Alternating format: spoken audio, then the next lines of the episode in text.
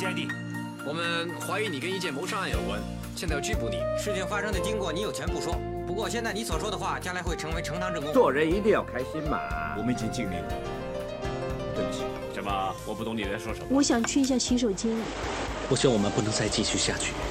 陆伯，煮碗面给你。鉴证科的报告出来了。警察了不起啊！那栋大厦还有没有别的出口呢？你先下来再说。你冷静一点。有证据就告我，别那么多废话。我也不想动。尽量拖延时间。你再动，回城打死你！别动！警察，别动！别动！陈姐，我看你撑多久？给人家机会，也给自己机会。真的说走就走？不然怎么办？我现在还能做些什么？好好休息，晚一点再来看你。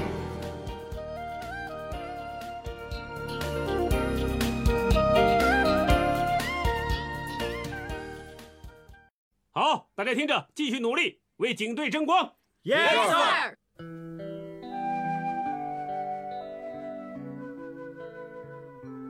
大家好，欢迎收听本期的 TVB 经典对白原声带，我是小圆儿。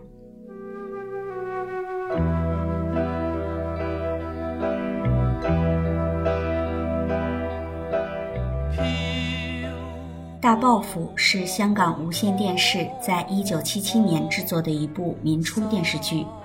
这部剧是在《狂潮》之后 TVB 制作的第二套长篇剧集，由郑少秋、刘松仁、石修、黄淑仪、黄元申和赵雅芝等多个当红明星主演。故事的原型是世界名著大仲马的小说《基督山伯爵》，而无线把它改编成了民国时期发生在广东和江浙一带的故事。剧集里的主要角色在小说里都可以找到对应的人物。TVB 的编剧和监制一直以来都特别注重主角的名字，很多名字都有特别的意义，而这部剧也不例外。他们把原著里的英文名字中文化，结合人物性格和背景，把主角的名字翻译得不着痕迹。郑少秋主演的陈广胜被人陷害，新婚那天就被当成革命党扣押，后来还辗转到虎头崖监狱。在狱中，他遇到了关海山扮演的叶成荫叶伯，经过交谈。广胜终于明白自己为什么会突然做了冤狱，也重新对生活有了期待。他们还一起努力挖地道，想着终有一天一定要重见光明。叶伯重病缠身，自知命不久矣，就把深藏多年的藏宝图给了广胜，让他找机会去汕头白沙岛寻宝。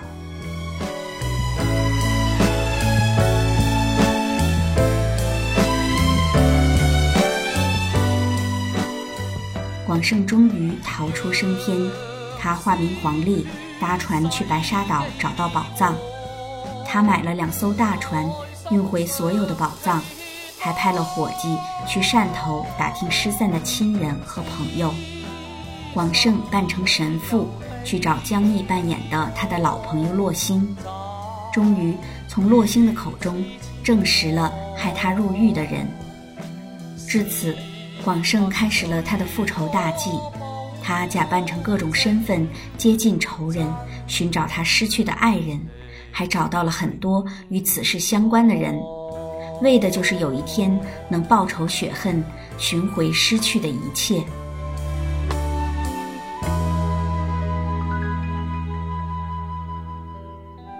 期间，广胜还遇到了他入狱前船公司老板马里。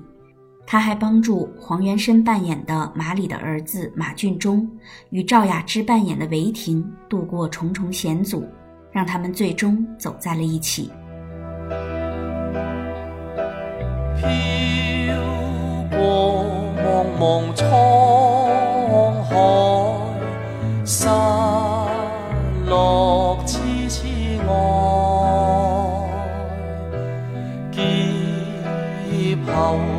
生多变，因受伤重。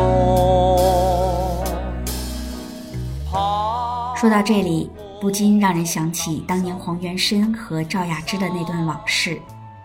八十年代，黄元申因为霍元甲这个角色红遍全中国。后来，一个偶然的机会，与赵雅芝再次合作，演了一部爱情喜剧。当时两人配合得相当默契，感情也越来越好。也许因为双方都有家庭，他们之间也一直都是发乎情，止乎礼。黄元申写的一手好字，文笔也不错，经常写信给赵雅芝。而对方也会回信给他。由于赵雅芝的婚姻是家里人安排的，行业不同，没有共同语言，始终无法长久。一九八三年，赵雅芝选择了离婚。八四年和黄锦申在美国结婚，从此淡出娱乐圈，搬去美国生活。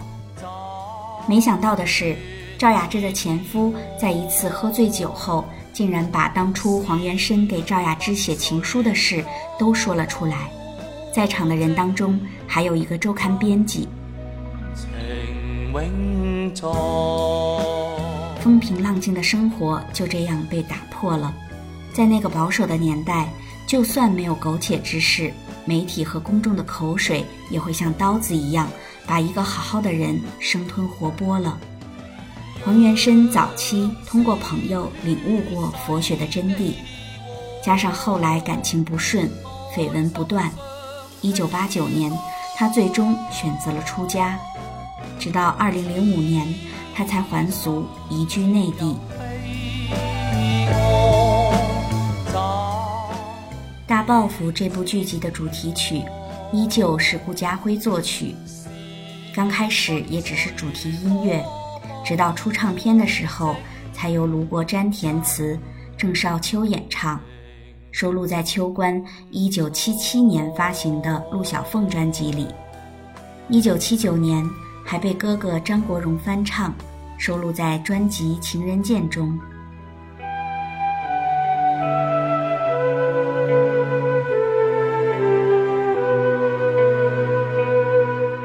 好了以上就是今天的 TVB 经典对白原声带，谢谢您的聆听，我是小圆儿，我们下次再见。飘过茫茫沧海，失落痴痴爱，劫后一生多变。因受伤在，跑过丛林深山，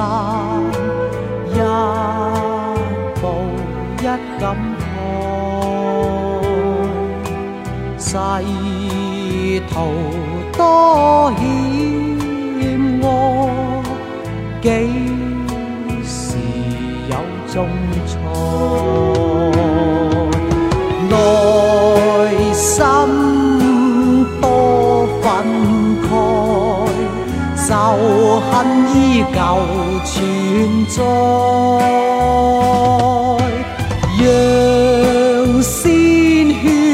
血洗既往，内心尚期待。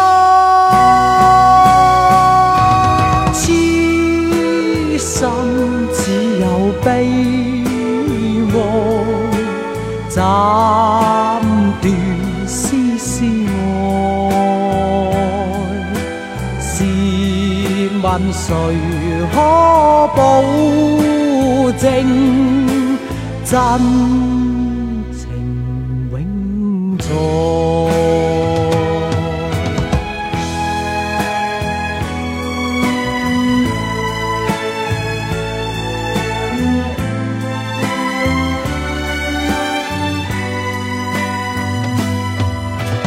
让鲜血洗饥荒。